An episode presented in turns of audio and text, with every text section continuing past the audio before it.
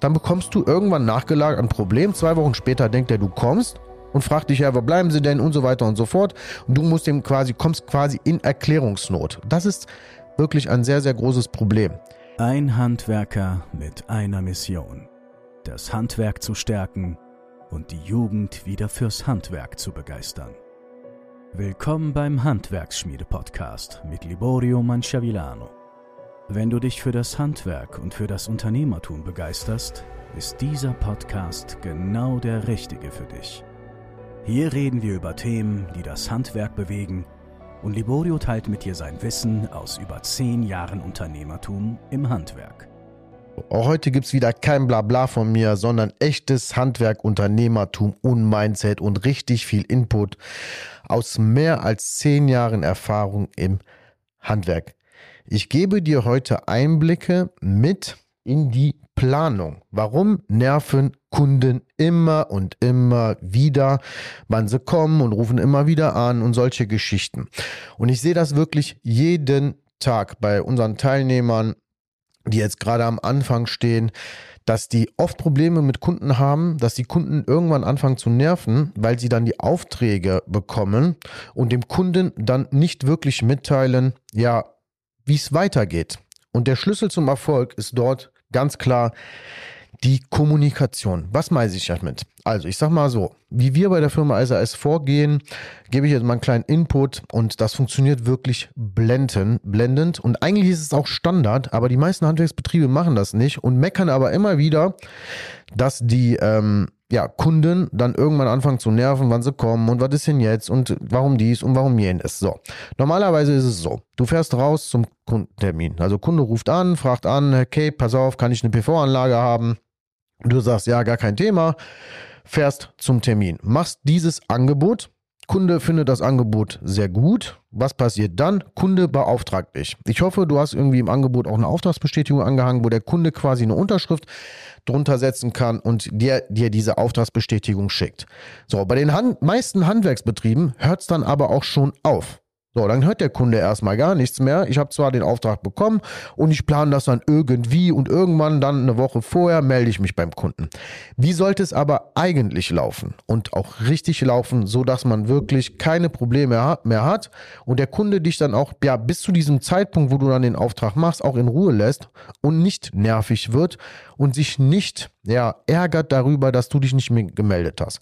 Also Kunde hat dich beauftragt, so, dann muss diese Baustelle, die ja, wo du den Auftrag bekommen hast, muss dann in die Montage-Vorplanung. Das heißt, entweder hast du einen Kalender oder am besten ist es digitalisiert, wo du quasi einträgst, okay, den Kunden, diese PV-Anlage, die machen wir in KW 42, 43. So, wir haben jetzt KW 30. Du willst das Ding in 42, 43 angehen. Wenn der Kunde jetzt keine Information bekommt, dann bekommst du irgendwann nachgelagert ein Problem. Zwei Wochen später denkt er, du kommst und fragt dich ja, wo bleiben sie denn und so weiter und so fort. Und du musst dem quasi, kommst quasi in Erklärungsnot. Das ist wirklich ein sehr, sehr großes Problem. Wie du vorgehen solltest, du bekommst den Auftrag, planst das Ding ein in die Montage-Vorplanung, weil wir haben Mitarbeiter, die krank sind. Wir haben ja Wetter, was nicht richtig mitspielt. Irgendwelche Baustellen verschieben sich, weil das länger gedauert hat und so weiter und so fort. So, du schickst die Auftragsbestätigung, die du jetzt bekommen hast. Da machst du einen Lieferschein raus. Also eine Auftragsbestätigung, einen Lieferschein, wo drin steht ganz genau, okay, das und das und das haben Sie beauftragt. Und lieber Herr Kunde, Sie sind vorgeplant für die KW 4243. Nochmal. Wir haben jetzt die KW 30 und du schreibst dem Kunden, lieber Kunde, vielen Dank für den Auftrag, das und das. Sie müssen zwei Wochen vorher eine Abschlagsrechnung zahlen und so weiter und so fort. 40 Prozent für Materialkosten. Solche Geschichten. Alles, was du quasi brauchst, ohne dass du in die Vorfinanzierung gehst. Und sagst dem Kunden, wir kommen in KW 4243. Planst das vor. So, der Kunde lässt dich die nächsten zehn Wochen in Ruhe.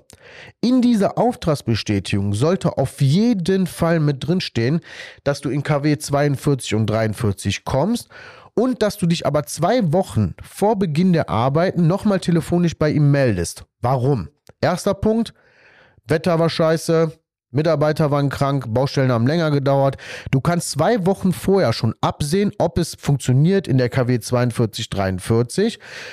Und wenn es nicht funktioniert, Und dann kannst du dem Kunden schon in KW 40 sagen, hören Sie mal, lieber Herr Kunde, ne, wir hatten Wetterprobleme, es hat die ganze Zeit jetzt irgendwie vier Wochen am Stück geregnet, wir sind nicht hinterhergekommen, wir hatten die Mitarbeiter krank, ähm, die Baustelle verschiebt sich nochmal um ein, zwei, drei Wochen. So, dann ist der Kunde ruhig, akzeptiert das, du hast ihn vorher abgeholt. Wenn du das Ganze nicht so machst, dann bekommst du immer wieder Anrufe von deinen Kunden, wann kommen sie denn und so weiter und so fort. Sobald du dann die Montageplanung dem Kunden die Auftragsbestätigung zurückgeschickt hast, dann planst du das quasi ein in deine Montagevorplanung. Und wie kriegt man quasi eine wiederkehrende Planung hin? Die meisten kriegen einen Auftrag.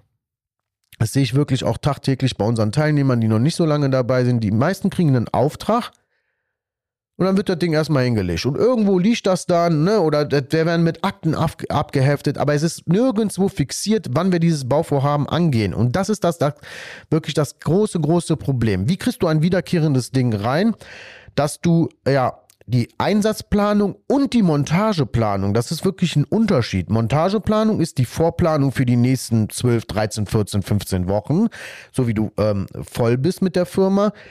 Die Einsatzplanung findet wöchentlich statt. Das heißt, bei uns, bei der Firma SAS, ist es so, dass wir quasi jeden Mittwoch von 39 bis 10 Uhr die Montagevorplanung haben. Alle Aufträge, die reingekommen, die werden vorgeplant und dann geht die Auftragsbestätigung rein.